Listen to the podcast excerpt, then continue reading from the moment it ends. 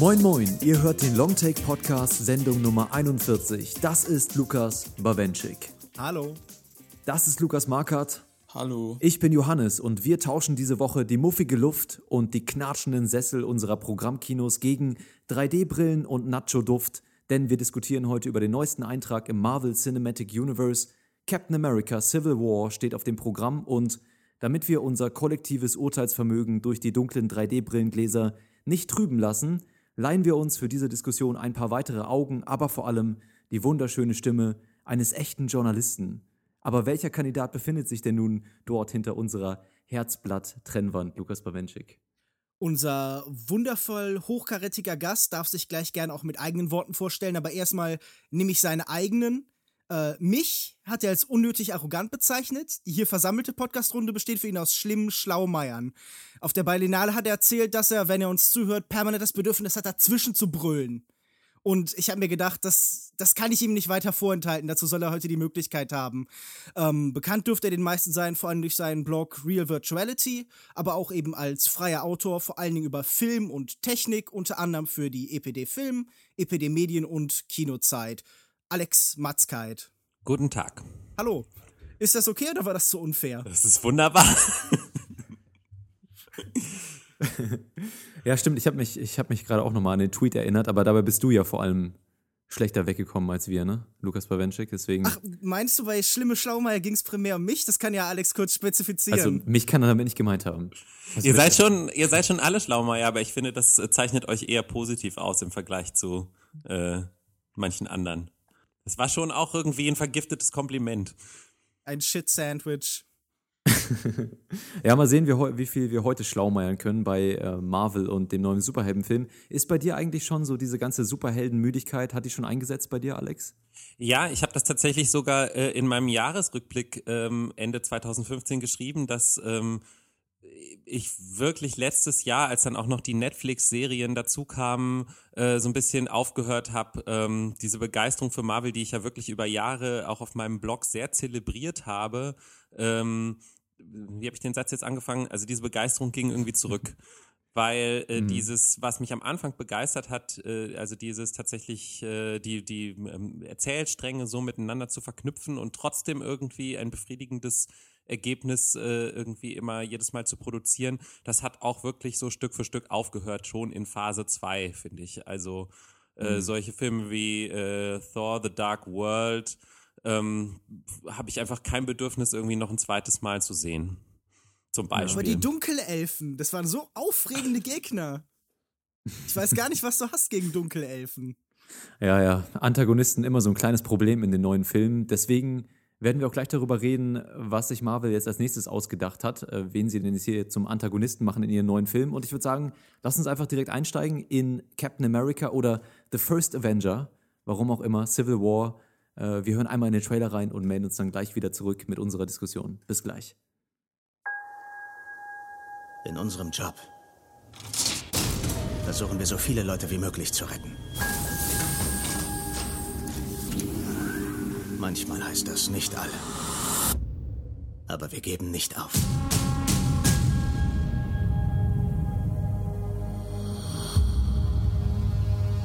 New York. Washington, D.C. Sokovia. Okay, das reicht. Captain, die Menschen haben Angst. Darum bin ich hier. Es muss Grenzen für uns geben. In welcher Form auch immer, ich bin dabei. Tut mir leid, Tony. Wenn ich sehe, dass etwas falsch läuft, kann ich das nicht ignorieren. Manchmal wünschte ich, ich könnte es. Manchmal würde ich dir gern deine perfekten Zähne rausschlagen. Ich weiß, wir sind nicht perfekt.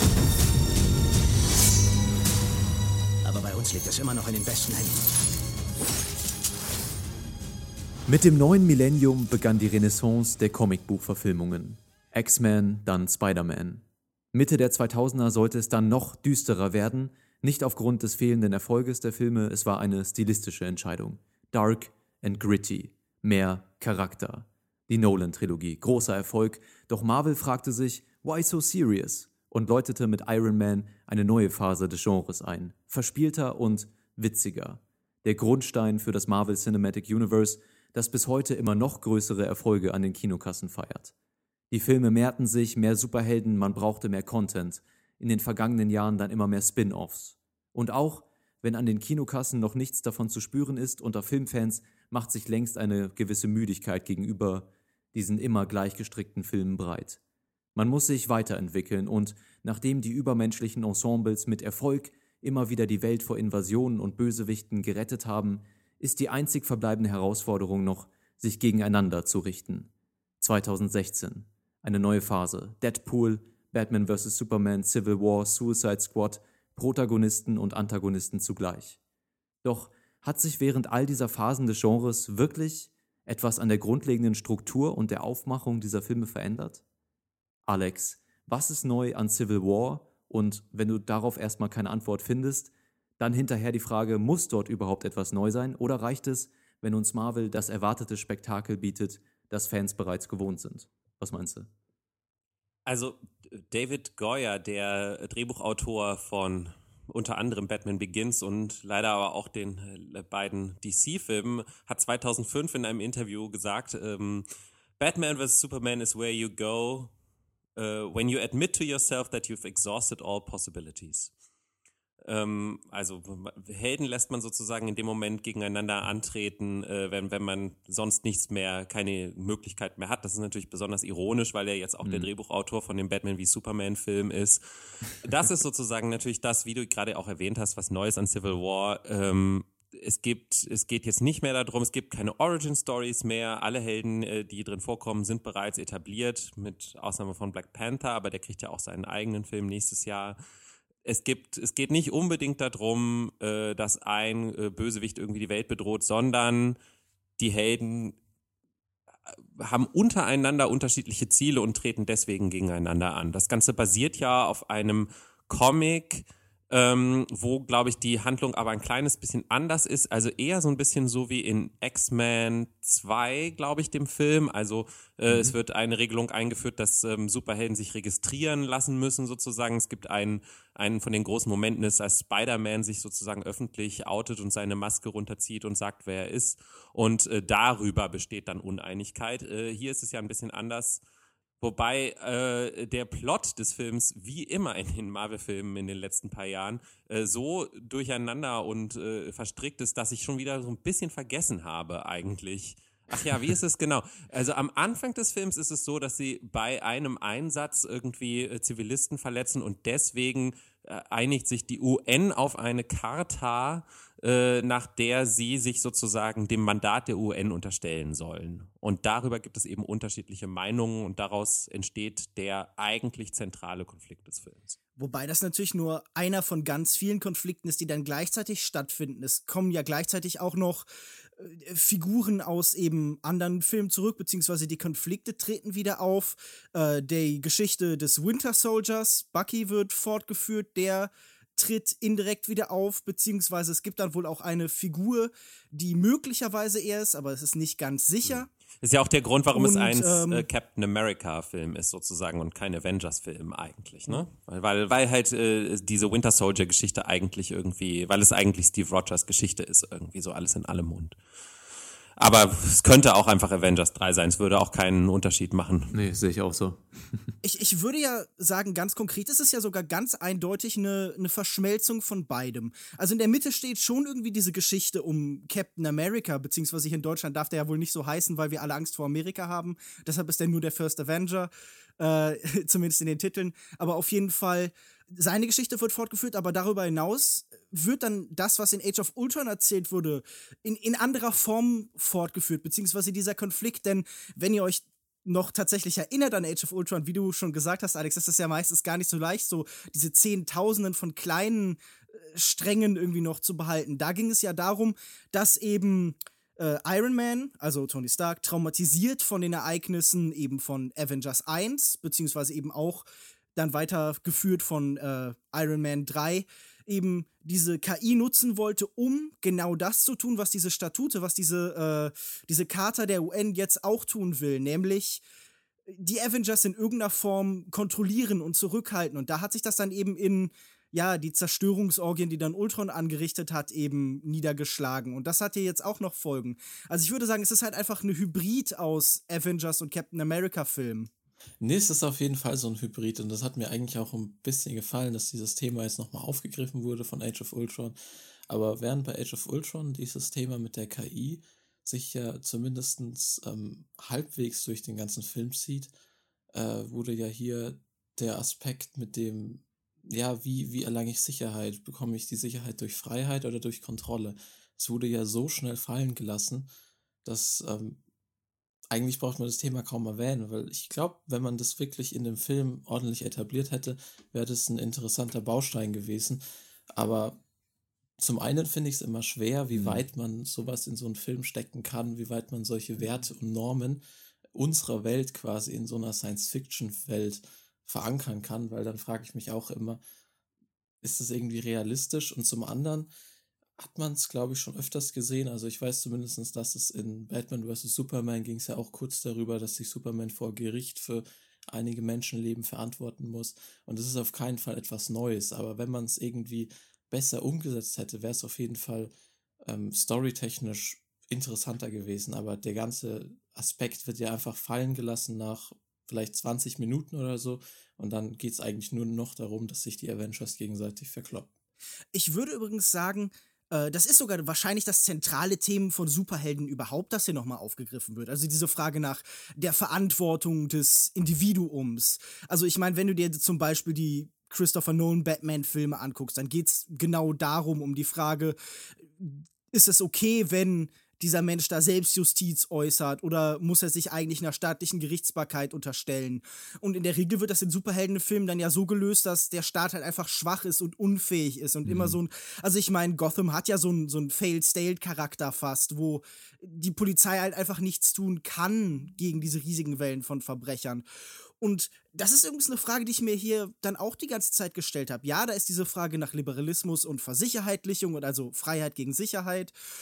Und die Frage dann, wie das das Individuum betrifft. Und das Interessante ist ja, dass es hier nicht mehr darum geht, dass der Superheld gegen den Staat kämpft, wie dann bei Batman, sondern dass jede dieser Positionen von Superhelden eingenommen wird. Also die, die, zentralen Figuren auf den jeweiligen Seiten sind da ja Tony Stark, der halt ganz klar bedingt durch irgendwie sein vergangenes Trauma, zum Beispiel von den Ereignissen von Avengers 1 in, äh, ist das in, in New York? Nein, wie heißt denn die Stadt dann da?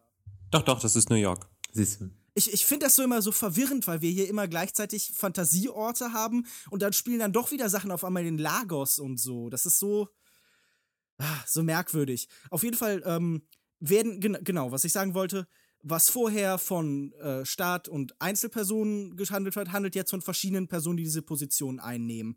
Und das ist vielleicht das Neue, dass dieser Film gegenüber anderen Superhelden hat. Also beziehungsweise das Neue, was halt eben bei Batman gegen Superman auch passiert ist, nur dass bei Batman gegen Superman nicht wirklich klare Trennlinien erkennbar waren, während die hier, die Trennlinien im Film hier ja in einer Szene sogar mit Laserstrahlen so in den Boden gezogen werden. Mhm. Ähm, aber was ich jetzt, was ich jetzt tatsächlich mich frage ist, und das müsst ihr mir irgendwie vielleicht so ein bisschen erklären. Ich verstehe nicht die Grundprämisse, wie diese Kontrolle der UN überhaupt funktionieren soll. Also ich meine, bei ähm, äh, ich bei, wollte bei Ultron. einhaken. Okay, weil du klar. das eben auch so gesagt hast. Ähm, äh, tatsächlich ist es ja sogar so, dass es einmal einen, äh, einen Dialog dazu gibt, dass er sagt, äh, also wie du gerade gesagt hast, früher wurde quasi alles von Superhelden kontrolliert, was man ja daran sieht, dass es Shield gab, sozusagen mhm. diese äh, diese Agency, die irgendwie dafür da war, um Superhelden äh, im zu kontrollieren. Und die sich dann aber auch danach als Bösewicht herausstellte. Richtig, und genau. Und und deswegen, und das sagt dann irgendwie War Machine, sagt das, glaube ich, this is the fucking UN we're talking about oder irgendwie so. Also hier kommen dann tatsächlich äh, die Superhelden, die bisher in ihrem eigenen Kosmos anscheinend nur äh, gelebt haben, äh, so ein bisschen mit der richtigen Welt auch in Kontakt. Aber was ich nicht verstehe, ist, wie diese Welt ihnen denn ihre Kontrolle aufnötigen kann. Also, ich, ich sehe diesen Text, der hier besprochen wird, dieser Sokovia-Akkord, aber ich verstehe nicht genau, wie der funktionieren soll. Also, Ja, aber ist das nicht wieder so eine so Nitpicking, dass du sonst immer so verurteilst, Lukas Bawenschik, dass das äh, Logiklöcher Nein, sind, aber über die man sich. Ja. Nein, ich finde, es ist relativ klar. Sie, Sie unterstellen sich der, äh, der, der ähm, Ansage der UN, genau wie Genau, andere ja. Friedenskorps quasi auch. Die UN muss darüber entscheiden, ob die Avengers eingesetzt werden oder nicht. Genau, sie lassen sich kontrollieren, ne? Sie lassen Ja, beziehungsweise eben ja nicht. Genau, ja. Ja, gut, okay. Meine Frage wäre dann, ist es wirklich die Struktur des Films, wenn du sagst, diese Positionen werden durch die verschiedenen ähm, Superhelden, jetzt im speziellen Iron Man und Captain America verkörpert? Natürlich zu einem gewissen, bis zu einem gewissen Zeitpunkt, aber dann wird das auch mal wieder fallen gelassen und dann kommt da diese typische Struktur dieser Filme rein mit Daniel Brühl. Äh, erstmal schön, einen deutschen Schauspieler zu sehen da in so einem großen Film, aber ehrlich gesagt ist seine Rolle jetzt nicht besonders erwähnenswert und sein Schauspiel auch nicht. Mm, Aber er übernimmt dann eben wieder diesen typischen, äh, diese typische Funktion im Drehbuch, ja, um irgendwie die Ereignisse voranzubringen und die Helden entweder zusammenzubringen oder gegeneinander auszuspielen. Wäre es nicht viel interessanter gewesen, diese Positionen, die sowieso schon durch die beiden Superhelden verkörpert werden, auch nur auf diese beiden Figuren und das da zu belassen und den Konflikt da sich ausspielen zu lassen? Hätte es da wirklich diese Funktion des Bösen gebraucht? Also ich finde tatsächlich, äh, dass äh, äh, der Daniel Brühl-Bösewicht auch wieder so ein typischer, äh, richtig schlimm typischer äh, äh, Comic-Bösewicht auch ist, weil sich ja ähm, rausstellt, dass auch alle Ereignisse äh, von Anfang an des Films sozusagen im, im Rückblick nur äh, Teil des genial verrückten Plans von ihm sind. Und das, das finde ich ist so ein generelles Merkmal so des ganzen Films. Das ist so der, der Gedanke, dem, der mir so generell immer durch den Kopf schoss, während ich den Film äh, äh, guckte, weil ich ja vorher schon gehört habe, dass einige sogar der Meinung sind, das ist irgendwie der beste Film, der beste Marvel-Film äh, überhaupt, weil er irgendwie so viel Tiefgang hat und sowas. Es ist nämlich wirklich dieses Ding, wie, wie man auch mal bei den Oscars sagt, ja, es wird nicht ausgezeichnet äh, der beste Film, sondern der meiste Film. Und, und das ist genau das, was hier passiert, finde ich. Also er hat äh, wahnsinnig viel Plot, er hat ganz viele Charaktere, äh, aber es hat alles irgendwie, es ist alles nur viel und man hätte das stark, man hätte es reduzieren können, genau wie du gerade gesagt hast, auf den Konflikt zum Beispiel zwischen diesen beiden Weltanschauungen ohne einen externen Bösewicht. Ähm, man hätte auch äh, das Ganze viel ruhiger inszenieren können und auch zum Beispiel dieses Location-Hopping und sowas, das hätte man sich alles sparen können. Ähm, aber es ist damit, das muss man halt auch äh, sagen, damit ist es schon auch ein Film, der sehr stark so ist wie Marvel Comics, wie langlaufende Marvel Comics. Es, und das hat, haben dieses, hat das Marvel Cinematic Universe ja von Anfang an irgendwie versucht, diese Mechanismen zu kopieren. Und das ist ihnen jetzt quasi auch irgendwie gelungen, ja. Also äh, jeder dieser Charaktere bringt eine Hintergrundgeschichte von mindestens einem, wenn nicht eher vier oder so Filmen mit. Äh, die, jeder hat seine eigene Story, sie treffen aufeinander und haben irgendwie äh, erstmal immer eine Geschichte miteinander und das muss alles irgendwie weiterentwickelt werden und dann gibt es irgendwelche relativ unmotivierten von außen dazukommenden Bösewichte, die das irgendwie äh, dann noch, die den Plot dann noch weiter motivieren sollen und Während ich finde, dass Joss Whedon das in Age of Ultron so, so kaputt der Film ist, immer noch ganz gut hingekriegt hat, weil er einfach ein sehr guter psychologischer Storyteller ist, finde ich, dass das hier, also auch den Drehbuchautoren äh, McFeely äh, und Marcus nicht so gut gelingt. Und, und das ist das, was mich an dem Film leider schrecklich genervt und gelangweilt hat. Für Age of Ultron wäre ich jederzeit bereit, eine Lanze zu brechen. Der Film hat, hat viele Schwächen, aber er hat auch Stärken, auch in seiner Inszenierung, äh, wie, wie, wie er versucht, irgendwie Comic-Motive da aufzugreifen und sowas. Und hier hat man nur wieder Wackelkamera und hektische Schnitte. Ich saß irgendwie in der fünften Reihe in so einem Ja, Cinestar mit so einer schlimm. riesigen Leinwand. Ich fand das echt ermüdend. Und, Können wir da äh, mal kurz bleiben? ja. Also äh, auch mit der 3D insbesondere, ganz 3D-Brille insbesondere, diese ersten zwei äh, Sequenzen des Kampfes oder diese zwei Act ersten zwei Action-Sequenzen dann auch mit ähm, Scarlett Johansson und äh, mit Scarlet Witch, verwirrend gerade ein bisschen. Ähm, für mich war das alles unfassbar, nicht nur vom Schnitt her, sondern auch von der Technik her. Also für mich hat das Bild regelrecht gestottert auf der Leinwand. Ich fand, das war, ich habe die Frames gesehen, so als äh, mit meiner, mit meiner 3D-Brille auf und für mich Äh, Ich habe es in weiser Voraussicht direkt in 2D geguckt. Ja, Ach, siehste, ja, gut, okay. Aber ich muss selbst sagen, da hatte ich Probleme, wirklich sinnvoll diesen Schlachten zu folgen. Das liegt daran, wie ihr beschrieben habt, an der Schnittfrequenz. Das ist wirklich nicht jeder Schlag, wie traditionell bei Hollywood-Filmen, ist ein Schnitt, sondern wirklich stellenweise jede Bewegung des Körpers. Also jedes Mal, wenn ein Mensch sich dreht oder irgendwie anders positioniert oder in Bewegung versetzt, führt das zu einem Schnitt. Dieser Film ist wirklich vollkommen zerfahren. Er, er bleibt auch immer sehr nah tatsächlich an, den an den Figuren. Also dieser Film hat in den Schlachten, bis auf in dieser Flughafensequenz, in der Regel sehr, sehr wenig Totalen, sondern bleibt dann halt immer so in so, so fast Medium. Por- äh, Medium-Shot, äh, ja, ach, schon oft genug in so Porträts, also in dem, was man irgendwie äh, im im Fernsehen vielleicht irgendwie Studien nennen würde oder so, was ganz irritierend ist, weil ähm, das dann immer, äh, ich meine, das sind ja B B Bilder, die die Bewegung des Einzelnen betonen, aber nicht neben seinen Zusammenhang zur Umgebung und zu den Figuren um ihn herum. Richtig. Und, Und, ähm, hinzu kommt, glaube ich, noch, dass äh, diese Art von Filmen auch ein riesiges logistisches Problem haben. Man muss nämlich diese ganze, ganzen Stars irgendwie dazu prägen, dass sie gleichzeitig am gleichen Ort sind. Das kriegt man aber nicht hin. Also muss man äh, ganz viel, glaube ich, mit denen drehen, wo die tatsächlich nicht am gleichen Ort sind. Und in einigen Szenen, finde ich, hat man das ganz stark gemerkt, dass man nur so ganz langweilige Schuss-Gegenschuss-Geschichten hat von Leuten, die eindeutig vor Greenscreens stehen oder vor Prospekten oder was weiß ich. Und äh, dann einfach nur so Dialogszenen miteinander haben, vielleicht auch äh, nachgedreht oder sowas, weil man irgendwie die Geschichte nochmal nachjustieren musste. Ich glaube ja auch zum Beispiel, dass das Spider-Man-Element irgendwie ja später erst noch hinzugefügt wurde und sowas. Und das, das macht alles diesen Film kaputt, dass man richtig das Gefühl hat, es ist nicht aus einem Guss, sondern es ist wirklich so aus Versatzstücken zusammengeklebt, die irgendwie versuchen, ein Ganzes zu erzeugen.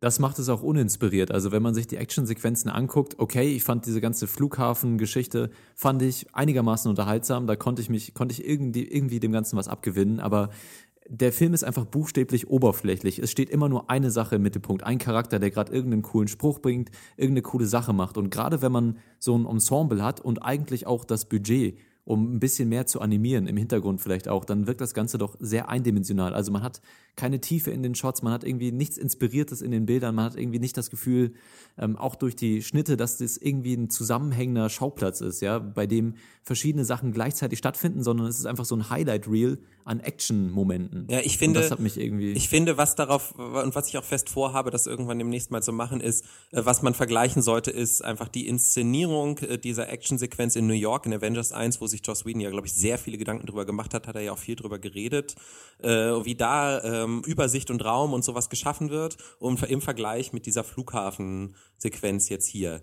Da gibt's ja auch einen großen Moment, wo diese beiden Fraktionen so aufeinander zustürmen. Da habe ich schon gelesen, dass sie das auch intern als ihre Splash-Panel-Sequenz äh, genannt haben. Also äh, genauso quasi, wenn man im Comic so eine Doppelseite aufschlägt, wo man dann plötzlich so ein Riesenbild hat mit ganz viel, wie so ein Wimmelbild fast, ja, mit so ganz viel Übersicht und so. Aber bei mir ist dieser, ähm, dieser Eindruck nicht entstanden. Darf ich noch was zu dieser Flughafensequenz sagen, wenn wir jetzt gerade da sind? Ich fand die ganz irritierend, denn es ist theoretisch der klassische dramatische Höhepunkt dieses Films. Alles, was da vorkam, sollte eigentlich dazu gedient haben, diese Fraktion jetzt so genau konzentriert gegenüberstehen zu haben. Aber wir haben hier zwei Probleme.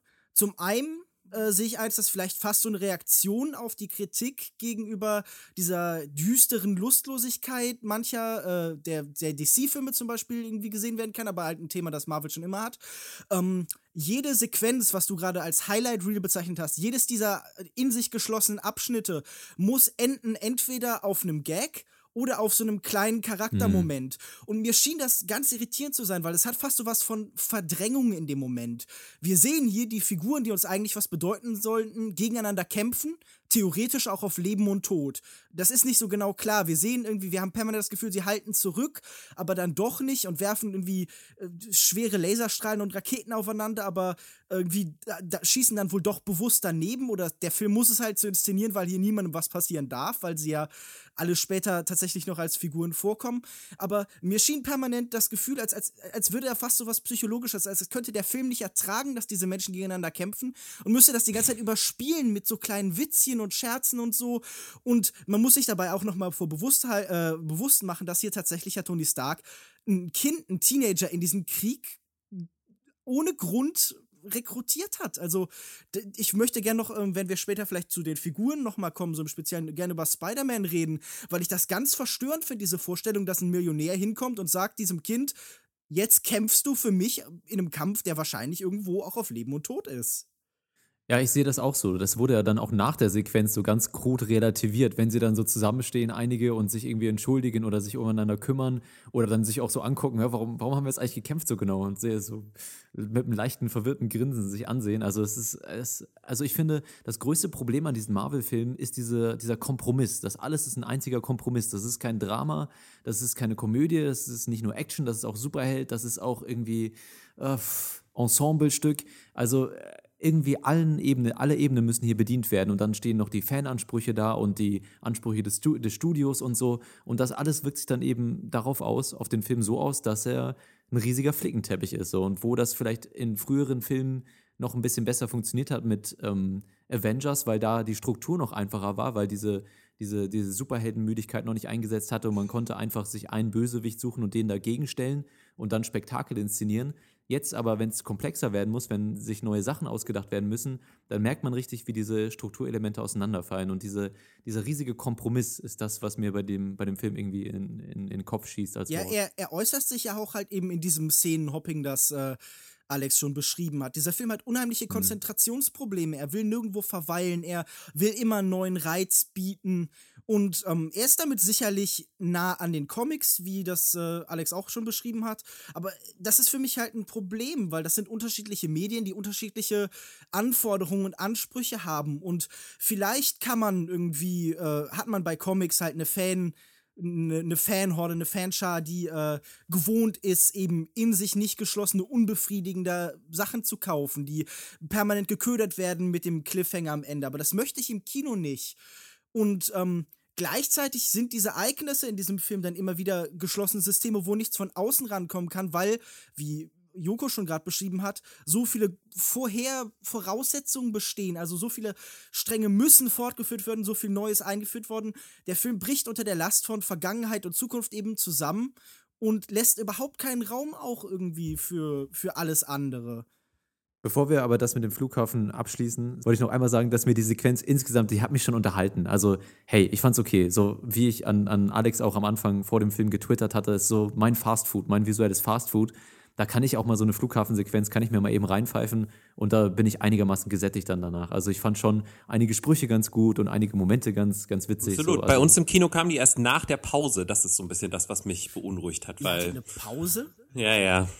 Ach Gott, das ist ja furchtbar. Kinos, die Pausen haben. Die Nachos müssen nachgefüllt werden, Lukas. Ah, okay.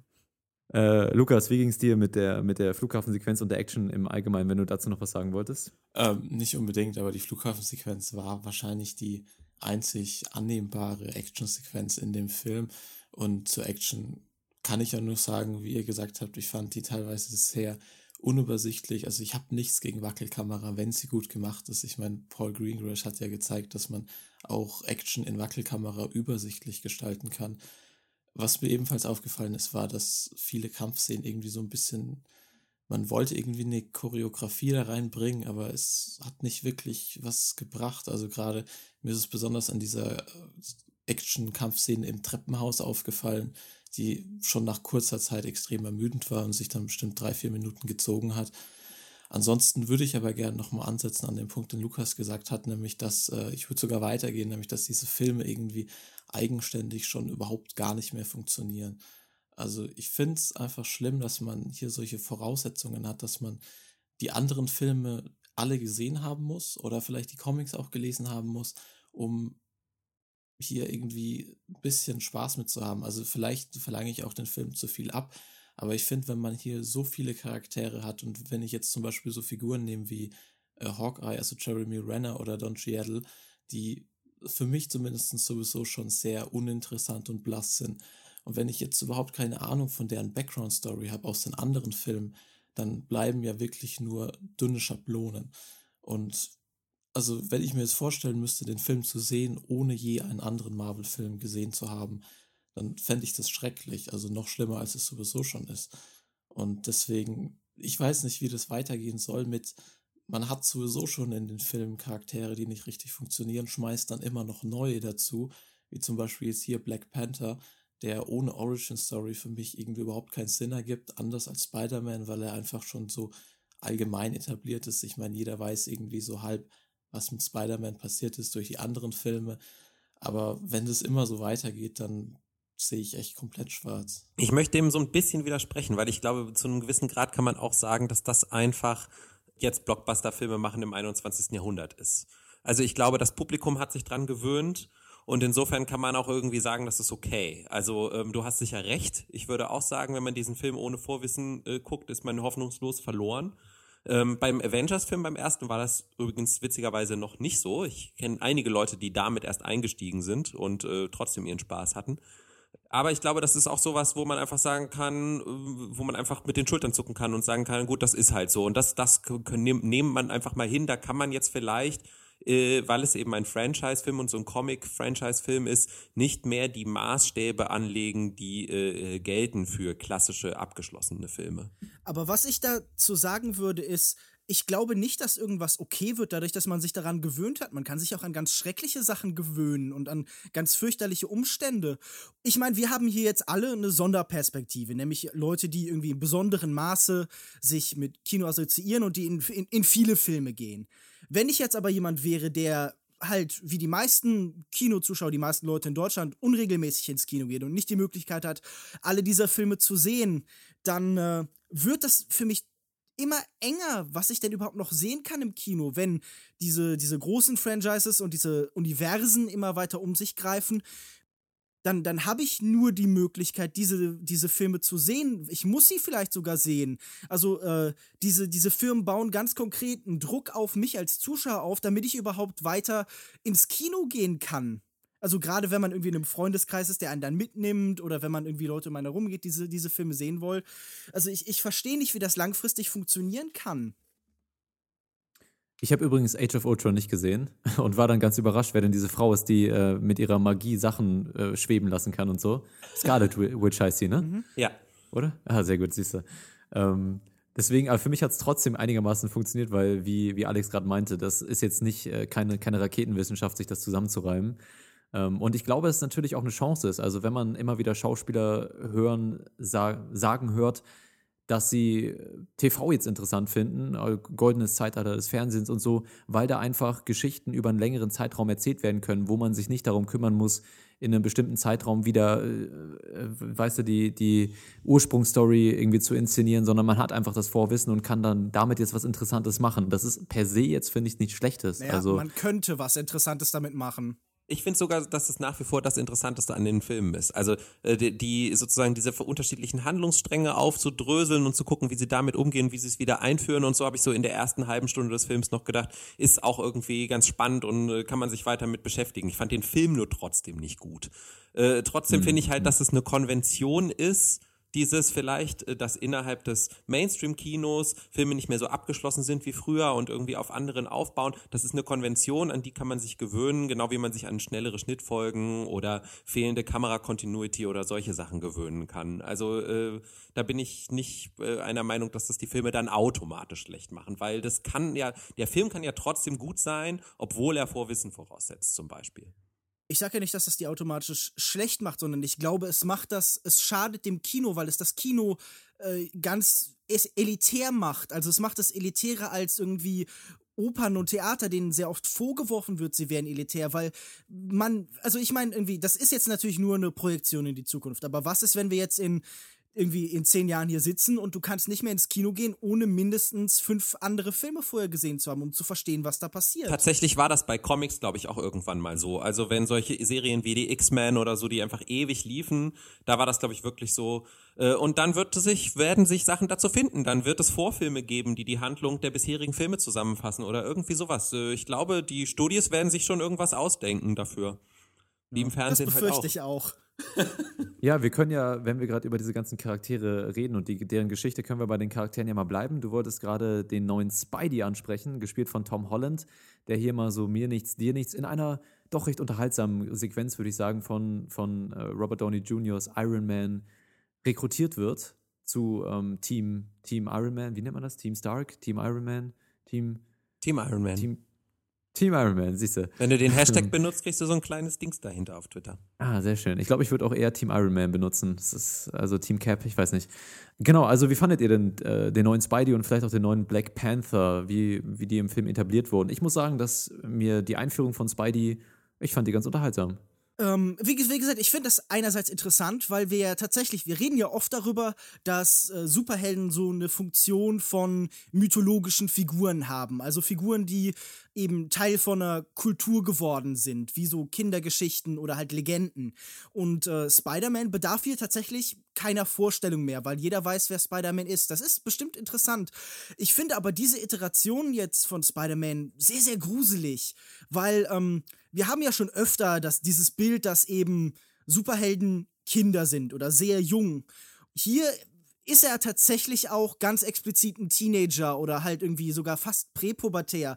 Und äh, in seiner Funktion hat er so ein bisschen was von so einer Kinderversion äh, von, von, von Deadpool. Jemand, der sich die ganze Zeit über das Ganze lustig macht. So ist wohl Spider-Man dann auch in den äh, in den Comics, wenn ich das äh, richtig verstehe. Was ich, wie schon gesagt, nur sehr unangenehm finde, ist, dass hier tatsächlich jemand keinen Grund hat, in diesen Kampf zu treten. Hier ist nicht jemand, der irgendwie das starke Ideal mhm. hat, sofort irgendwie die Welt besser zu machen. Wir sehen eine kleine Beschreibung, dass er wohl irgendwie einen Unfall verhindert hat oder so. Aber es, es geht hier ja gar nicht darum, dass er, dass er irgendwas rettet, die Welt oder so, oder dass er irgendwie Menschen, die ihm nahestehen, rettet, sondern er wird hier rekrutiert wie ein Söldner, um in einem ideologischen Konflikt äh, für Tony Stark zu kämpfen. Und ähm, das, das ist unangenehm und wir wissen, dass irgendwie äh, Tony Stark immer schon so ein moralisch ambivalenter Charakter war. Jemand, der stolz darauf ist, dass er so, so reich ist und der auf andere irgendwie auch oft halt, äh, ja, auf andere oft scheißt. Aber ähm, das wird in diesem Film jetzt nicht weiter behandelt. Er, er, er wird einfach, er bringt einfach diesen jungen Menschen in diesen Krieg, mit dem er nichts zu tun hat, und wir sollen das lustig und unterhaltsam finden. Ich meine, im Endeffekt ist das so ein bisschen. Äh, ist er nicht so wie so ein, so ein Veranstalter der Hunger Games, der jetzt auf einmal Teenager in den Krieg wirft?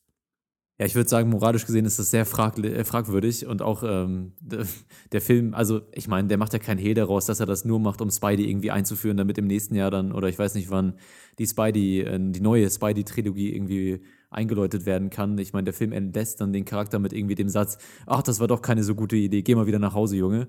Und danach kommt er nicht wieder. Ähm, also man merkt hier schon ganz klar die Intention des Einsatzes von Spidey. Und ich würde sagen, moralisch ist das natürlich hoch fragwürdig, wenn man sich anguckt, was, was ähm, äh, Stark da macht mit, mit Spider-Man. Aber ich meine, ja. Du hast total recht, aber ich habe während des Films nicht drüber nachgedacht, muss ich ganz ehrlich sagen. Genau, das ist, ich bin halt auch in dem Modus bei solchen Filmen, wo ich Ne? Also ich, ich, schalte den Schalter in meinem Kopf auf Blockbuster und lass mich berieseln. Ist vielleicht nicht die beste, mhm. äh, nicht die beste Einstellung, die man da haben kann, aber der Film trägt ja auch maßgeblich dazu bei. Also ich habe auch zugegeben schon im Vorhinein, ich bin irgendwann so nach zwei Dritteln bin ich mal weggepennt bei irgendeiner Actionsequenz oder so, weil einfach der Film äh, mich unfassbar bombardiert und immer auf gleiche Weise äh, mit diesen Bildern präsentiert. Das ist halt in gewisser Weise auch monoton dann und ähm, fördert auf jeden Fall nicht meine Gehirnaktivität. Ich sage ja einfach nur, das ist wahrscheinlich auch irgendwo beabsichtigter Effekt, dass man sich über sowas keine Gedanken macht. Der Film will ja so einen Fluss haben, wo man sich nie kritisch auseinandersetzt mit dem, was eigentlich erzählt wird. Und gleichzeitig versucht er in diesem Film irgendwie so eine, eine Wertfrage zu verhandeln zwischen den Fraktionen. Und ich sage einfach, das sind Sachen, die nicht zusammengehören. Und ich möchte einfach auf den Aspekt jetzt nochmal kommen. Wir haben ja in den letzten Jahren wirklich sehr oft die, dieses Bild des, äh, des kriegerischen Kindes, des kriegerischen Jugendlichen äh, im, im, in Form dieser Young Adult Geschichten und sowas. Also irgendwie in diesen ganzen Maze Runner und Hunger Games Geschichten. Und ähm, ich, ich weiß halt nicht, aber in der Zeit, in der halt in, zum Beispiel in den Herkunftsländern dieser Filme ganz konkret permanent sehr junge Soldaten rekrutiert werden, also in den USA, nicht, dass das irgendwie eine Absicht ist dahinter oder so, aber man, man macht ja schon irgendwie indirekt Werbung für die Armee oder so. Und ich sehe da durchaus einen Zusammenhang äh, zwischen den Avengers und der US-Armee. Also, äh, das, da können wir gleich auch nochmal drüber kommen, wenn wir vielleicht so ein bisschen in die äh, tiefgreifenderen Fragen dieses Films einsteigen. Ach, du, du hast da welche? Ja, ja, tatsächlich. Also ich meine, wir haben ja ein paar so schon angedeutet, aber ich finde, da gibt es ja noch einige Sachen, die durchaus interessant wären. Ja, können wir gerne gleich nochmal zu kommen. Lukas Marker, du vielleicht noch, äh, irgendwer noch Kommentare zu den, zu den neuen Charakteren, zu alten Charakteren, zu der Gesamtkonstellation? Ja, also Oder haben wir das einigermaßen sagen, auf jeden abgegrast Fall. jetzt? Also ich fand den von der Gesamtkonstellation einfach gnadenlos überfrachtet. Ich meine, die anderen Avengers-Filme waren schon überfrachtet, aber nicht in dem Maßen. Das fand ich hier sehr schlimm. Von den einzelnen Charakteren. Ich fand Spider-Man, wie ihr gerade gesagt habt, natürlich äh, gibt es den Aspekt, aber ich fand ihn von seiner Einführung her eigentlich echt witzig und noch der bestgelungenste neue Charakter im Film. Ansonsten, meine Lichtblicke war ein bisschen so Scarlet Witch, die auch schon in Age of Ultron mir sehr gut gefallen hat. Zum einen, weil sie von ihren Fähigkeiten ganz interessant ist, zum anderen, weil sie von Elizabeth Olsen gespielt wird, die ich einfach für ziemlich unterschätzt halte und sich immer ein bisschen die falschen Rollen aussucht. Also in äh, Sean Durkins, Martha, Macy May Mullen war sie unglaublich gut und ist auch ein Film, den man hier auf jeden Fall mal empfehlen kann. Ansonsten äh, Hat genau dieselbe Zielgruppe. Nee, aber dann werden wir wenigstens ein bisschen unserer Tagline hier in die Arthouse Podcast gerecht, auch in der Folge. Ansonsten, ähm, Paul Rudd als Ant-Man hat für mich eigentlich die einzigen Lacher gebracht in dem Film. Fand ich auch Ach ja. super sympathisch und hat mich auch wieder daran bestätigt, dass Und er hat den besten Moment. ja, er hat sowieso die besten Szenen eigentlich. Also, wenn es irgendwas Positives gibt an dem Film, dann würde ich sagen Ant-Man, was mich auch nur wieder daran bestätigt hat, dass Ant-Man wirklich ähm, wohl der charmanteste Marvel-Film in letzter Zeit war. Und ansonsten muss ich sagen, neue Charaktere. Ich fand Black Panther hatte so eine unglaublich kitschige und ähm, seine Backstory einfach nur durch Rache angetrieben, ist so stereotypisch. Ich weiß nicht, klar, da kommt noch ein Film. Mal schauen, was sie da draus machen. Ryan Kugler. Hm. Ist, ach, ist der Regisseur? Ja, Ryan Coogler wird wahrscheinlich den Black Panther-Film machen.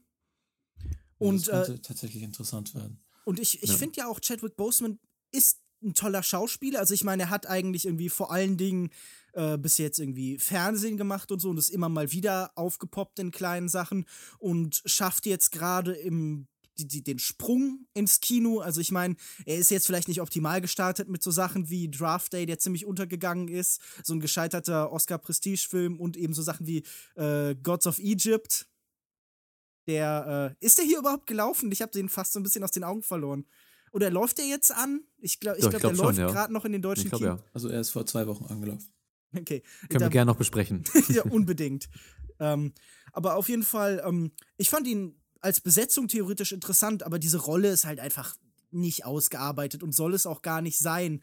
Dafür ist keine Zeit. Er, es wird halt sein, sein Vater getötet und dann wird halt gemordet und, und äh, gekämpft und gerecht, beziehungsweise eben dann auch nicht. Im Endeffekt äh, lernt er ja dann irgendeine Lektion und äh, in, in, in Gnade und Güte. Das wollen wir jetzt nicht näher ausführen, außer wir machen vielleicht später noch sowas wie ein, ein Spoiler-Teil, falls jemand da ein Bedürfnis hat. Ähm, Ach, ich glaube nicht. ich, ich finde, das Hauptproblem ist, dass er halt tatsächlich sehr viel Raum einnimmt dafür, dass er halt einfach noch keine Figur ist. Und irgendwie, ja, man wiederholt sich so schnell, wenn man sagt, ja, es ist halt wieder ein Problem dieser äh, Universumskultur, die da Marvel sich herangezüchtet hat. Ich habe jetzt durch diesen Film halt auch nicht gelernt, was genau er ist. Also ich weiß irgendwie durch, durch andere Podcasts so ein bisschen so halbherzige Recherche, dass er irgendwie so ganz besonders reich ist und irgendwie so, so Kleidung aus so einem speziellen Material hat, irgendwie Vibranium oder was weiß ich. Aber äh, Wird alles im Film erwähnt.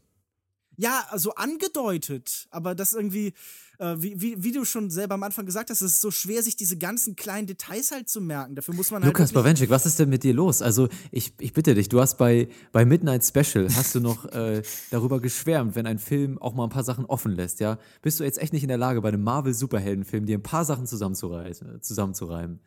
Wenn, Lukas. die, wenn diese Filme tatsächlich die Möglichkeit lassen, den Raum, dass diese Figuren sich äh, etablieren können, wenn die sich aus der Welt irgendwie erklären, wenn es ein Zusammendarstellen gibt. Aber das findet ja bei, bei Black Panther, bei, bei Chadwick Boseman hier einfach nicht statt. Nee, stimmt, aber er hat halt einen coolen Suit, so. Ist ja, gut. okay. Wir Co- wissen nicht genau, Suit wo er reicht herkommt. eigentlich für Superheld. Also ich wollte nur noch, um dieses äh, Figurensegment abzuschließen, was mich ebenfalls noch sehr gestört hat, war die Figur des Vision. Also ich war schon in Age of Ultron sehr skeptisch, was diese Figur wirklich soll, dieses Überwesen. Ich, ich in dem Film ebenfalls mich erklärt es nicht so richtig. Also natürlich, ich habe noch so halb im Kopf, wie er hergestellt wurde mit diesem Stein im Kopf da, aber er ist irgendwie so allwissend und kann alles, aber in den Kämpfen hält er sich stets zurück. Er hat in dem Film jetzt ein bisschen mehr ähm, Platz auch, den er auch in Diskussionen und so, die er einnimmt. Er ist natürlich, ist gewollt ein bisschen wie so ein Gewissen, moralisch, so ein Robotermäßig, aber ich finde ihn einfach unfassbar uncharmant und, und, und, äh, also ich weiß nicht, mit dem Charakter konnte ich einfach überhaupt nichts anfangen und ich hoffe, dass sie den nicht durch die ganze nächsten Filme jetzt durchbringen. Aber ich, ich finde, dass ja, er das eine eine der faszinierendsten Figuren des Marvel-Universums eigentlich ist, aber ich glaube auch, dass er in diesem Film leider völlig daneben gesch geschrieben wurde, einfach. Ähm, ja, weil, weil ihm genau diese, ja, er ist halt wirklich irgendwie so ein, so ein, so ein, so ein engelsgleiches Wesen, das versucht, äh, ähm, unter Menschen zu wandeln. Ähm, es wird ja auch sehr angedeutet hier in dem Film, dass, äh, dass er Scarlet Witch irgendwie, glaube ich, auch so persönlich ähm, ganz spannend Ja. findet, ja. Also äh, in den Comics handel, äh, heiraten die, glaube ich, irgendwann oder so. Ähm, Spoiler. aber äh, also er hat er, er ist er ist so ein bisschen so eine Figur wie Data bei äh, Next äh, Star Trek Next Generation oder sowas. Ähm, und ich finde aber auch, dass ihnen das nicht gut gelungen ist in diesem Film. Da stimme ich dir zu, Lukas. Er ist halt so eine Kombination aus Data und Superman, was du gerade beschreibst. Also auch, also, oder beziehungsweise allgemein natürlich der Superheldenfigur, die irgendwie so nahezu unsterblich und unbesiegbar ist. Und ähm, er stellt damit halt, genau wie Superman, halt auch automatisch so ein großes Erzählproblem dar. Ähm, ein Erzählproblem, das natürlich hier allgemein gilt, nämlich dass bei ihm nichts auf dem Spiel steht. Und ähm, das, das wäre vielleicht, wenn wir jetzt irgendwie aus diesem Charakterrahmen rauskommen und uns dann wieder ein bisschen dem größeren Ganzen widmen, würde ich das als für mich als eines der zentralen Probleme äh, wieder hervorheben, nämlich dass überhaupt nie was auf dem Spiel steht. Also sonst ging es um den Untergang der Welt und das war nicht so wirklich spannend, also versucht man hier was Neues und ähm, Seht ihr hier irgendwas, das tatsächlich schiefgehen kann? Habt ihr, konnte euch dieser Film jemals das Gefühl vermitteln, dass irgendjemand in Gefahr ist, dass hier was passieren kann, was eine negative Wirkung für diese Menschen hat und das euch auch was bedeutet? Nein, überhaupt nicht. Und das finde ich auch ein Riesenproblem. Also es gibt sogar eine Szene, in der man, glaube ich, nah dran ist zu glauben, dass ein Charakter äh, jetzt vielleicht gerade gestorben ist und dann stellt sich eben dann doch raus, dass er es halt nicht ist. Und äh, das fand ich eine herbe Enttäuschung. Also dass, äh, dass da wirklich die Comic-Logik auch schon so tief eingesetzt hat, dass halt wirklich irgendwie nichts mehr auf dem Spiel steht. Es ist ja sogar fast die Soap-Logik. Also es kann ja auch wirklich Ja. äh, nicht, sich nicht viel in der Konstellation zu diesen Men zwischen diesen Menschen langfristig verändern.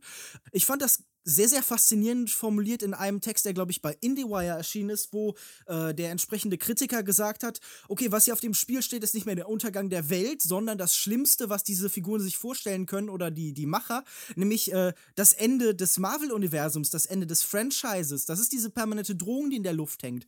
Dass diese Menschen auseinandergehen und nicht mehr zusammen rumspielen und dass die Fans vielleicht auf diese Figuren verzichten müssen. Und das finde ich irgendwie eine gruselige Vorstellung, dass äh, die, die Ängste oder die Risiken, die hier theoretisch bestehen können, jetzt nicht mehr innerhalb des Films existieren, sondern nach außen projiziert werden müssen, dass es irgendwie um den, den Film selbst geht. Und das ist, glaube ich, das, was in diesem, diesem, was du schon beschrieben hast, was äh, Goya gesagt hat. Wo geht man hin, wenn man, wenn man äh, keine Ideen mehr hat oder wenn einem nichts anderes mehr einfällt? Man lässt die Figuren gegen sich kämpfen.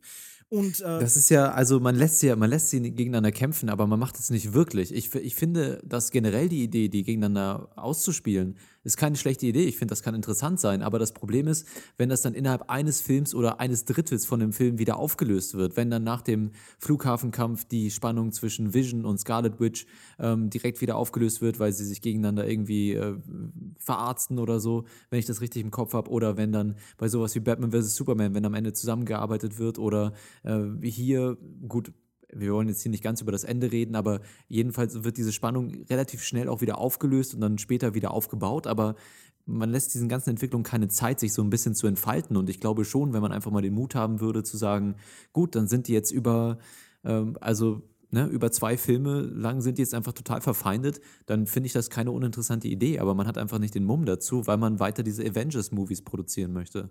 Es ist genau dieses Ding, du bist als Hüter des Kanons halt dazu verpflichtet, quasi so ein salomonisches Urteil ähm, zu finden. Denn äh, du kannst ja auch nicht, das, das, das, du kannst ja auch nicht sozusagen deinen Fans, wenn du vorher sagst, hier, ihr müsst euch entscheiden, Team Iron Man oder Team Cap, kannst du ja nicht hinterher sagen, also, wir als Hüter des Kanons haben, äh, haben entschieden, Iron Man gewinnt. So. Das würde ja gleichzeitig bedeuten, dass du mit Captain America keine Filme mehr machen kannst. Und es würde bedeuten, dass du quasi die Hälfte deines Fandoms ins Gesicht gespuckt hast. So. Und äh, deswegen muss man immer irgendwie diese, naja, eigentlich sind sie ja doch beide gleich stark äh, Lösungen quasi irgendwie finden. Und das macht es natürlich, ja, das macht es, da kann man keinen interessanten dramatischen Konflikt, äh, also keine interessante dramatische Auflösung zumindest äh, draus bauen. Was ich halt auch finde und was ich irgendwie gern nochmal irgendwie vielleicht diskutieren würde, ich glaube, dass hier auch ganz konkret ein Scheingefecht stattfindet, das auch, wie zum Beispiel bei Batman vs. Superman, eine Reaktion auf die Kritik von außen ist. Natürlich, ja, dieser Film ist irgendwie vor allem die logische Konsequenz der bisherigen Filme und so, aber ich glaube auch, dass dieses, äh, dieses Gegeneinander kämpfen lassen, dieses Diskutieren der Frage, okay, wir haben hier Zerstörung und Tod angerichtet, äh, auch eine Reaktion auf die Kritiker von außen ist und ein Versuch, sich langfristig zu immunisieren gegen diese Kritik. Okay, Mhm. guck mal, die zerstören ganz viel, denen sind die Menschen da in dem Film eigentlich gleichgültig. Ich glaube, dass äh, man hier so Scheingefechte vorführt, die den, die nach außen die Illusion geben sollen, dieses Universum, dieses System Marvel setzt sich kritisch mit sich selbst auseinander, damit es eben kein anderer macht. Also für mich fühlt sich das einfach so an, als würde man da jetzt ganz clever versuchen wollen, Kapital draus zu schlagen und zu sagen, ja, wir sprechen das an, wir machen uns darüber Gedanken, aber du hast völlig recht, im Endeffekt trifft der Film ja auch keine Entscheidung auf die eine oder andere Seite, er positioniert sich nicht wirklich und dementsprechend diskutiert er es auch nicht wirklich, das ganze Thema. Das Comic naja. macht da übrigens auch einen radikaleren äh, Schnitt. Also ich will, das will ich jetzt nicht spoilern, aber äh, da stirbt eine zentrale Figur tatsächlich in diesem Bürgerkrieg. Also ich meine, ich glaube, das ist einfach so eine Ressourcensache. Das ist auch äh, die, die Geschwindigkeit und der Umschlagzahl von, äh, von, von Comics und Filmen ge geschuldet. Und bei Comics kannst du halt leichter noch fünf zusätzliche Mal Versionen der Figuren einführen und so. Aber um nochmal auf diese Sache, die ich gerade gesagt habe, zurückzukommen, das ist ja schon angedeutet worden in den Filmen davor. Also du hast zum Beispiel einen Ultron, äh, in Age of Ultron wurde permanent darauf hingewiesen, äh, dass sie Menschen retten. Da hat das ganze Drehbuch bestand aus so riesigen Rettungsaktionen, zu sagen so, ja, wir evakuieren die Leute hier und irgendwie bei, bei Batman vs. Superman äußert sich das dann so, dass dann gesagt wird, ja, gut, dass in diesem Gebiet keine Menschen sind. Aber ich glaube, auch dieser Film kann die, die offene Verachtung gegenüber der, der, der Masse oder gegen den Nicht-Superhelden, gegenüber dem Durchschnittsmenschen so kaum verschleiern. Immer noch wird im großen Stil äh, die, die gesichtslose Masse halt irgendwie dahingerafft. Und immer noch sind dann die auch irgendwie die, die einzigen Bösen, die vorschlagen, man müsse daran was ändern. Denn äh, wir haben ja neben irgendwie Tony Stark, der halt äh, durch irgendwie dieses traumatische Ereignis in diese Richtung getrieben wird, noch diesen, äh, diesen merkwürdigen UN-Mitarbeiter oder ich weiß es nicht genau, was er genau ist, der halt äh, dann auch irgendwie das, das Gefängnis da betreibt und so. Übrigens, auf einmal rennt durch diesen Film auch Martin Freeman. Hat irgendjemand eine Ahnung, warum das? Keine Ahnung. Wahrscheinlich, weil er in einem der zukünftigen Filme noch irgendwann mitspielt. Ja. Übrigens, weil du meinst, dass der US-Außenminister, der allerdings früher ein Armeegeneral war, nämlich im ersten Hulk-Film. Ah, okay, Ross. das hatte ich jetzt nicht mehr im Kopf. Okay, Ross. Und Ross ist tatsächlich doch irgendwie so eine Figur, die der Film dann als, als eigentlichen Bösewicht bei dieser äh, Verhandlungsfrage, bei dieser Vertragsfrage darstellt. Also dieser, dieser Film geht ganz offen hin und sagt, die Leute, die halt irgendwie von der demokratischen Seite das an uns herantragen, sind irgendwie die Bösen, gegen die sich dann ja sogar äh, am Ende die Leute, die eigentlich sagen, okay, äh, dieser Vertrag ist sinnvoll, selbst die stellen sich gegen ihn. Also wir haben hier im Endeffekt dann doch wieder eine Konstellation von die Superhelden gegen den Staat. Also egal wie kritisch Tony Stark als Liberaler in, in, in welcher, äh, als, als äh, nicht Liberaler, der, die liberale Figur ist äh, äh, äh, Steve Rogers, als, als Fan des, des Sicherheitswesens dann ist, er, äh, ge gegen den Staat muss er sich trotzdem richten und irgendwie dann Leute, die als Verbrecher gelten, freilassen. Ist das nicht interessant, dass dieser Film, auch wenn er diesen Konflikt so zwischen diesen Menschen austragen lässt, im Endeffekt doch beantwortet, aber auf einer anderen Ebene? Ja, Ich finde auch, das ist so ein bisschen, also vor allen Dingen, dieser Konflikt ist ja auch kein neuer, der ja auch schon auf ganz viele unterschiedliche und interessante Weisen verhandelt worden ist. Also sei es in Watchmen, wo es ja mhm. ganz klar auch darum geht, äh, so nach dem Motto, hier die Superhelden machen, was wir wollen, machen, was sie wollen und wir als Staat müssen doch irgendwie damit äh, irgendwie mal umgehen. Aber auch der zweite X-Men-Film hat das äh, mhm. so ein bisschen zum Thema. Ähm, ich finde halt einfach nur, dass, also ich würde jetzt eben nicht sagen, du hast ja fast schon so nahegelegt, dass der, dass der Film so eine Superiorität der Superhelden im Endeffekt auch äh, irgendwie als, als positiv äh, darstellt. Äh, ich glaube einfach nur, dass es, äh, dass er einfach nichts Interessantes damit macht. So. Das, das würde ich, so weit würde ich gehen. Und die Möglichkeiten wären ja da, wenn ich mir so ein ähm, Captain America angucke, was ja eigentlich ganz interessant ist, äh, wenn man sich immer wieder äh, bedenkt, dass er eben aus einer ganz anderen Zeit kommt, ja, und in einer ganz anderen Zeit aufgewachsen ist mit ganz anderen Idealen, dann macht seine Haltung in gewisser Weise Sinn, die er dann nicht in dem Film vertritt. Aber ich, dann wird wieder dieses Vorwissen aus den anderen Filmen vorausgesetzt und es wäre eigentlich viel interessanter gewesen, wenn man sich ein bisschen mehr auf diese, auf dieses, äh, den Austausch zwischen Iron Man und Captain America und deren Werte und Wertsystem und wo das herkommt und so fokussiert hätte. Ne? Also ich finde auch gerade, je größer diese Filme werden, und das haben wir jetzt auch schon ein paar Mal gesagt, desto kleiner werden sie im Wert für mich. Je größer, je weiter sie hinaus wollen und je großartiger sie sein wollen, desto mehr fallen sie in sich zusammen. Und je kleiner sie sind, wenn man sich den zweiten Captain America anguckt, der Gut, also es war jetzt auch kein kleiner Film, es war immer noch ein Superhelden-Epos irgendwie, aber er, er, hat doch irgendwie auf einer kleineren Ebene gespielt und der Austausch zwischen äh, Captain America und äh, Black Widow war ein bisschen interessanter, die Dynamik zwischen den beiden. Also, wenn man sich einfach auf weniger fokussiert, habe ich das Gefühl, sind diese Filme noch einigermaßen interessant, auch zwischen den Charakteren. Aber mhm. es ist einfach so Kompromiss und verspieltes Potenzial für mich. Ich würde gern noch anschließen an was, was äh, Alex gerade gesagt hat, ja, ich gebe dir absolut recht, dass der Film damit nichts Interessantes macht. Und ich glaube, das liegt ganz stark daran, dass du hast es verglichen mit Watchmen und äh, mit, äh, mit X-Men 2. Und in diesen beiden Fällen funktionieren die Superhelden als Metapher.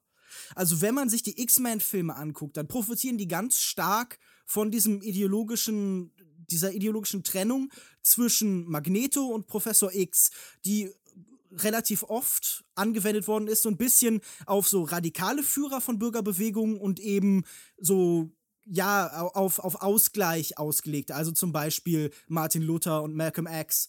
Und die funktionieren eben in der Metapher als die X-Men als marginalisierte. Also gerade in den neuen hatte man irgendwie bei, bei First Class fast das Gefühl, okay, das sind irgendwie so ähm, homosexuellen Figuren, die halt gesellschaftlich ausgedrängt werden und jetzt irgendwie zusammenfinden. Und ich finde die Metapher die jetzt aber bei den Avengers oder bei diesen Marvel-Comics hier eingesetzt wird, ist ganz diffus, weil die sind hier in gewisser Weise äh, einmal wie, wie Atombomben irgendwie, die zwischen den Staaten in Verträgen festgehalten werden müssen. Die sind auch irgendwo Freaks und Außenseiter, die sind aber vor allen Dingen auch wie das Militär von einem Land, das irgendwie auf einmal, wie zum Beispiel die USA in Afghanistan und Irak, out of area und out of United Nations handelt und dadurch wieder eingefärcht werden muss.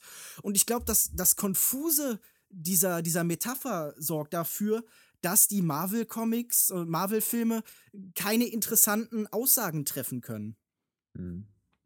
Und dass ein ganz ähm, spezifischer Ausweg eben nie thematisiert wird, ja, dass die, dass man sich selbst aus dem Spiel nimmt, wenn man sich selbst über so ethisch und moralisch darüber Gedanken macht, welche Rolle man in dieser Gesellschaft als Superheld einnimmt, dann muss ja eine Frage auch immer da sein, sind wir als, wenn wir Atombomben sind oder auch nicht oder was anderes, ja. sollten wir dann nicht selber von, von uns aus sagen, wir gehen jetzt. Bei, über, wenn du überlegst, bei, bei Watchmen gibt es ja dieses Gesetz, das hier verhandelt wird und das führt ja, das heißt ja nicht, dass irgendwie die Geschichte dann vorbei wäre, sondern das führt nur zu anderen Konflikten, das heißt, es ist möglich, das zu tun.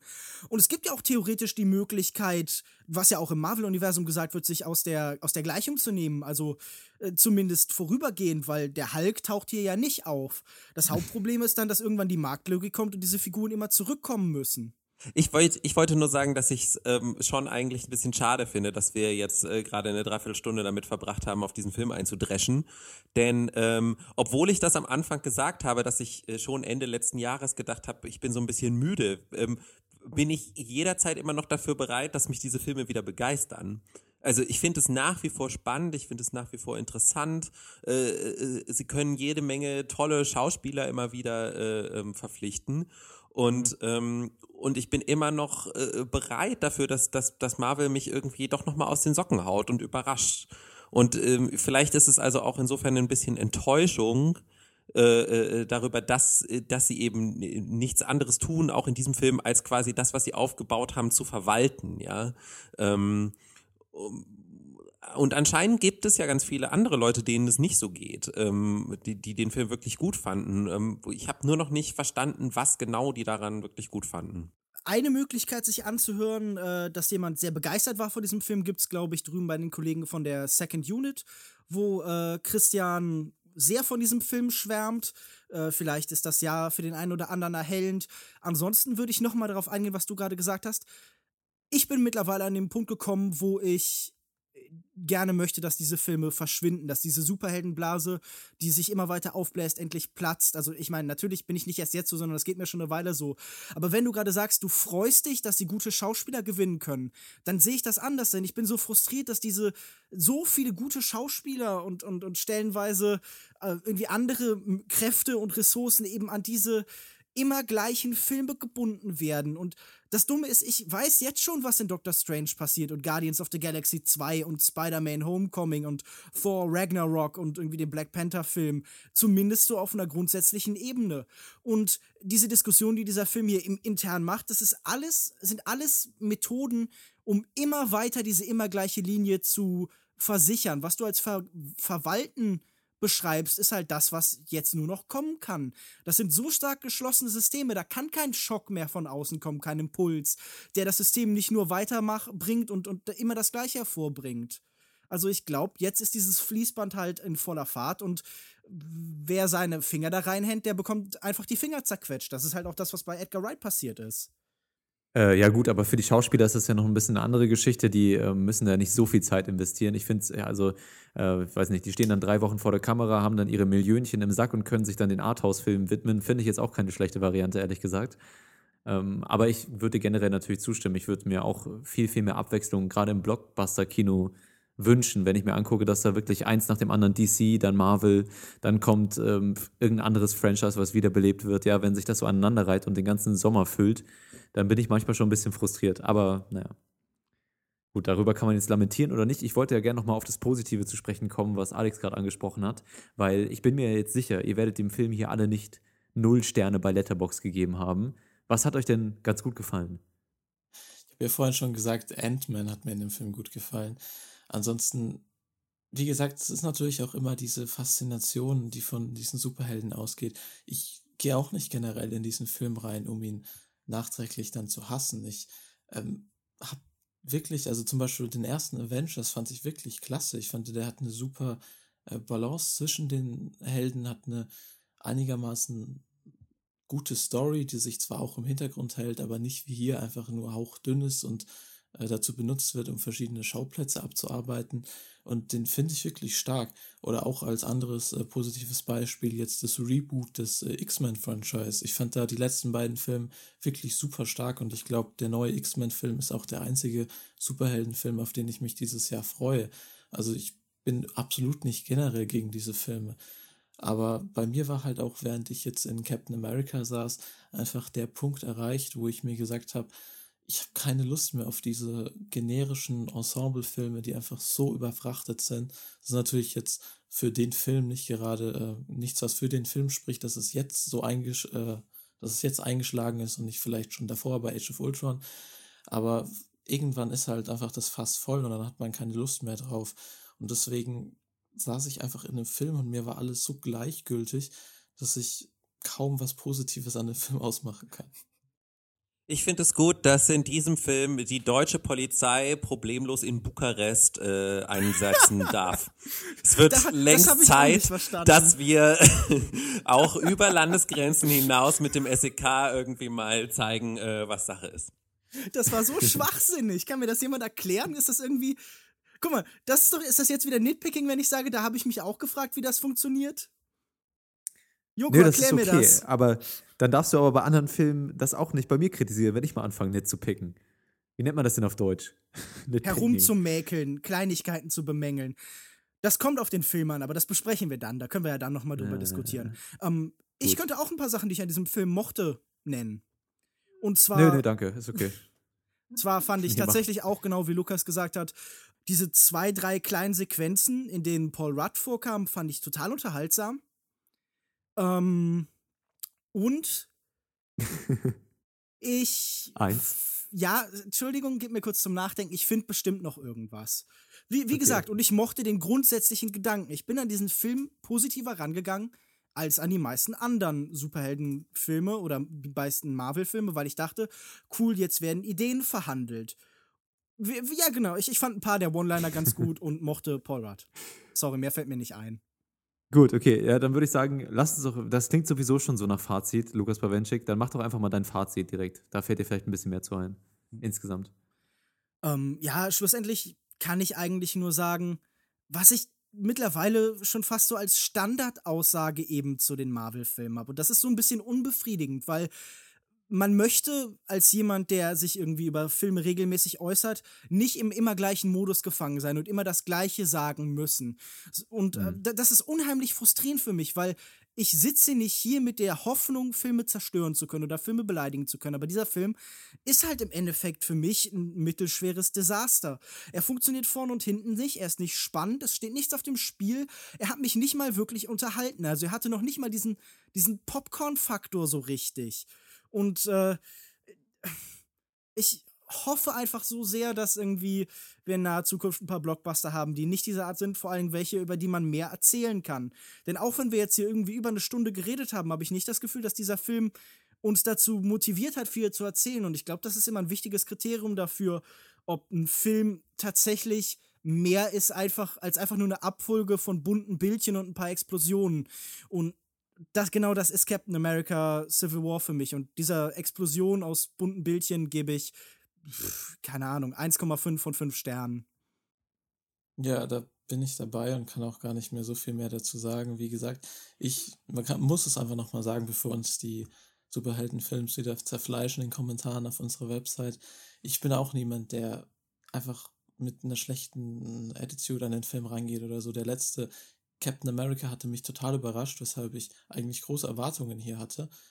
Aber wie gesagt, es war einfach nichts. Ich fand den Film auch ein ziemliches Schlamassel. Der war überfrachtet, die Superhelden, es war einfach zu viel. Die neuen haben teilweise nicht richtig funktioniert und ich weiß nicht, es war einfach ein Durcheinander und für mich verkommt das ganze Marvel-Franchise mittlerweile in diesen Ensemble-Filmen immer mehr zu so Materialschlachten. Man ist nicht mehr Mhm. investiert. Es sind tausende Superhelden, die gegeneinander kämpfen, aber es geht um nichts, weil keiner von den Superhelden wirklich ausscheidet. Ich freue mich vielleicht auf den nächsten Film, wenn dann wieder ein einzelner Charakter besprochen wird, so wie zum Beispiel Doctor Strange, ohne tausend andere Leute mit dabei. Aber sowas, ich weiß auch nicht, ob ich mir den nächsten Ensemble-Film wirklich noch anschaue, weil das hat mir jetzt einfach gereicht und ich würde auch 1,5 von 5 Sternen geben. Okay, dann mache ich mal weiter und ähm, lass das letzte Wort für Alex übrig. Ich, ich muss sagen, ich bin jetzt aus dem Film gar nicht so negativ rausgegangen. Also natürlich dieses ganze, äh, diese ganze negative Einstellung, die Müdigkeit gegenüber Superheldenfilmen, das äh, habe ich mit euch gemein, aber ich habe mich in dem Film berieseln lassen und das war okay für mich. Ich habe da einige ein Maß an Unterhaltung rausgezogen, was einfach da war und ähm, deswegen kann ich jetzt auch nicht so komplett den Film runtermachen. Ja, Also ich hatte auf einer gewissen Ebene hatte ich ein bisschen Spaß mit dem Film. Was mich gestört hat, war das, was ihr gesagt habt und auch tatsächlich, dass die Actionsequenzen teilweise gerade mit 3D-Brille fast nicht anzusehen waren. Also so die ersten zwei Sequenzen waren unfassbar schlimm für mich. Ich weiß nicht, vielleicht liegt es auch an meinen Augen, keine Ahnung. Äh, die anderen Leute im Kino schienen Spaß zu haben, deswegen weiß ich nicht. Dann die Flughafensequenz war in Ordnung und äh, das war wirklich so das Unterhaltsamste für mich. Und der Rest, naja, ich bin, wie gesagt, am Ende auch nochmal weggepennt. Ich würde insgesamt zwei von fünf möglichen Sternen geben auf Letterboxd und überlasse das letzte Wort Alex Matzkeit.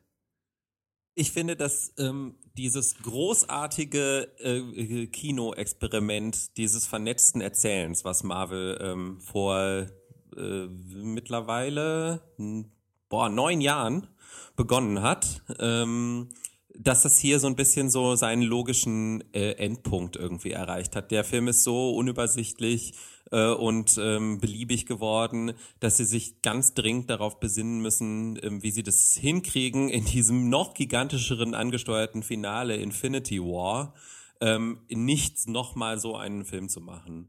Und ähm, trotzdem finde ich ihn sozusagen insgesamt kompetent durchschnittlich und deswegen kriegt er von mir zweieinhalb Sterne. Das wäre dann ja die logische nächste Frage, die sich anschließen würde. Was müsste für euch jetzt in, im Marvel-Universum, im Superhelden-Genre generell in, passieren, um es für euch nochmal interessant zu machen? Und was glaubt ihr, wird passieren? Die Frage hatten wir auch schon so in gewisser Weise von, mit Christian. Äh, was müsste jetzt passieren, damit ihr vielleicht doch in den nächsten Avengers-Film reingeht? Alex. Oder du Sie wirst wahrscheinlich sowieso reingehen. Ne? Autoren, ja, ich gehe auf jeden Fall rein. Ähm, Hm. ähm, sie, sie müssten für mich irgendwie Autoren oder Regisseure mit einer eigenen Stimme irgendwie wiederfinden. Also es gibt einen ähm, sehr schönen Artikel auf Vulture, ein Interview mit ähm, Joe und Anthony Russo, die den ja inszeniert haben, hier den Civil War. Der versucht auch in dem Interview so ein bisschen rauszuarbeiten, wo in diesem System überhaupt noch Platz ist für Leute mit einer eigenen Stimme. Und der im Endeffekt eigentlich so ein bisschen zu dem Schluss kommt, die beiden funktionieren eben genau deswegen, weil sie so Hacks sind halt. Also die äh, eigentlich keine eigenen Ideen haben, außer dem Fantum und, und das halt irgendwie bedienen. Ähm, und die werden ja leider auch die, die, die Infinity War Filme inszenieren, aber ich hoffe einfach mal, dass vielleicht durch die einzelnen Filme, die dazwischen noch kommen, doch noch irgendwie interessante Impulse gesetzt werden. Wenn das Infinity War Comic irgendwie äh, ähm, was ähm, was ist, woran man sich orientieren kann, dann ist leider alle Hoffnung verloren, glaube ich, weil das ist auch genauso hoffnungslos konfus wie dieser Film mit jeder Charakter kriegt mal einen Moment, aber äh, alles in allem versteht man auch nicht so richtig, worum es geht. Aber ähm, das ist dann, ja, wie gesagt, das ist dann einfach Franchise-Filme machen im 21. Jahrhundert und es war irgendwie klar, dass es darauf hinauslaufen würde. Meine Wunschvorstellung von äh, brennender Apokalypse, in der all diese Filme in naher Zukunft scheitern, weil die Leute irgendwann merken, dass sie da mehr oder weniger verarscht werden. Äh, ja, okay, das, das äh, wird wahrscheinlich nicht eintreten. Ich glaube, dafür sind diese Filme einfach zu erfolgreich. Und ich, ich, ich, ich weiß auch nicht, ob dieses, diese Ermüdungserscheinung wirklich ein allgemeiner Zustand ist oder ob der halt wirklich jetzt nur uns, die wir vielleicht irgendwie im besonderen Maße uns mit diesen Filmen auch noch beschäftigen, tatsächlich, also ich meine, das, das fände ich interessant. Gibt es denn wirklich diese Superheldenmüdigkeit, von der vor allen Dingen irgendwie Kritiker immer wieder fabulieren? Oder ist das, unsere, ist das unser Wunschtraum und die Hoffnung, dass irgendwann was Kreativeres kommt? Weil aktuell sieht es halt einfach nicht so aus. Und das wäre dann wahrscheinlich meine Dystopie. Es geht einfach immer so weiter. So wie bei George Orwell, a, a boot stamping on a human face forever. A Marvel stamping on my eyeballs forever. Der einzige Indikator sind halt Box-Office-Zahlen. Ne? Kennt, weiß sie jemand? Hat der, hat der neue Civil War hier schon wieder jegliche Rekorde gebrochen? Oder? Naja, er ist ja in den USA noch nicht angelaufen, aber ich Ach ja, glaube, stimmt, die ja. ersten Einspielergebnisse sind ziemlich gut. Ja, sieht super aus. Also können sich nicht beschweren bei Übersee. Wir haben ja alle dazu beigetragen. Äh, gut, also unsere Meinung zu Captain America, The First Avenger, Civil War. Wenn ihr eine wundervolle und allumfassende Verteidigung für diesen Film habt, dann lasst uns das gerne wissen in den Kommentaren auf longtake.de oder per Twitter at longtake.de oder facebook.com slash longtakepodcast. Ähm, es soll ja viele Fans von dem Film geben und vielleicht müssen wir da auch mal auf Twitter den Dialog mit Christian von Second Unit suchen, dass wir uns da ein bisschen austauschen können. Oder vielleicht lieber nicht, ich weiß es nicht. Ansonsten ähm, vielen Dank erstmal, Alex, dass du da warst und hier mit uns über den Film diskutiert hast. Leider Vielen Dank für die Einladung. ja, bitte, bitte. Ähm, leider relativ äh, einstimmige Meinungen hier, aber ähm, ja, kann man, kann man jetzt auch nichts machen. Vielleicht beim nächsten Film, wenn, wenn du nochmal Bock hast, hier vorbeizuschauen. Äh, gut, also vielen Dank, dass du da warst. Ähm, wo findet man dich denn im Internet, wenn man dich nicht gerade hier in unserem Podcast findet? Mein Blog äh, heißt realvirtuality.info. Mein Twitter-Account und so ziemlich jeder andere Account, den ich habe, zum Beispiel auch auf Letterbox, ist @alexmatzkeit. Und äh, also bis mi- einschließlich Mittwoch bin ich auf der Republika in Berlin zu Gast. Also da könntet ihr mich auch im Real Life erleben. Yay. Lukas Bawenschik, findet man dich dort auch? Auf der Republika findet man mich leider nicht. Dafür findet man mich auf Twitter unter @kinomensch, auf äh, facebook.de slash kinomensch und äh, auch auf Letterboxd unter Kinomensch. Nein, Lukas Bawenschik, so ein Unsinn. Sorry. Und auch auf Kinozeit, oder? Kino-Zeit? Das ver- hast du vergessen gerade, oder? Regelmäßig, genau wie man auch Texte von äh, dem werten Alex Matzkeit dort gelegentlich findet. Sehr schön. Lukas Markert. Ja, mich findet ihr auf Twitter unter @cinedrifter Und mein Letterbox-Profil habe ich dort auch verlinkt. Mich findet ihr auf Twitter at Jokoda, J-U-U-K-O-D-A oder über unsere äh, offiziellen Twitter- und Facebook- und E-Mail-Geschichten. E-Mail übrigens feedback at longtake.de, falls ihr äh, eine längere Meinung zu irgendwelchen Filmen oder zu unserem Podcast dalassen möchtet. Ansonsten auch immer gern gesehen sind iTunes-Rezensionen. Diese Woche leider keine neue bekommen. Ähm, aber vielleicht dann in der nächsten Woche lesen wir dann immer zu Beginn der Show vor. Apropos, nächste Show. Wissen wir schon, welche Filme wir in der nächsten Woche besprechen? Wenn ich das richtig verstanden habe, dann haben wir doch äh, Triple Nine auf jeden Fall schon mal im Auge gehabt. Das war ja auch einer deiner meist erwartetsten Filme des Jahres. Ja, naja, muss man jetzt auch nicht so ans große Glöckchen hängen, aber okay. Und äh, einer der anderen Filme, die sich, glaube ich, als wir darüber schon geredet haben, angeboten hat, war A Bigger Splash, die äh, italienisch-französische, ja, Krimi-Mystery-Komödie von äh, Luca Guadagnino. Auf den bin ich auch Wie sehr bitte? gespannt. Wie, wie heißt er? Guadagnino. Guadagnino. Der mit dem italienischen Nachnamen. Gut, okay. Dann machen wir die äh, zwei Filme nächste Woche und bis dahin wünschen wir euch eine ereignisreiche Woche im Kino. Und ähm, ich habe leider keinen neuen Spruch diese Woche. Sorry. Bawenschik scheißt auf Super. Nee, nächste Woche haben wir keinen Superheldenfilm. Bis dann. Tschüss. Auf Wiedersehen. Tschüss. Tschüss. Tschüss, Alex.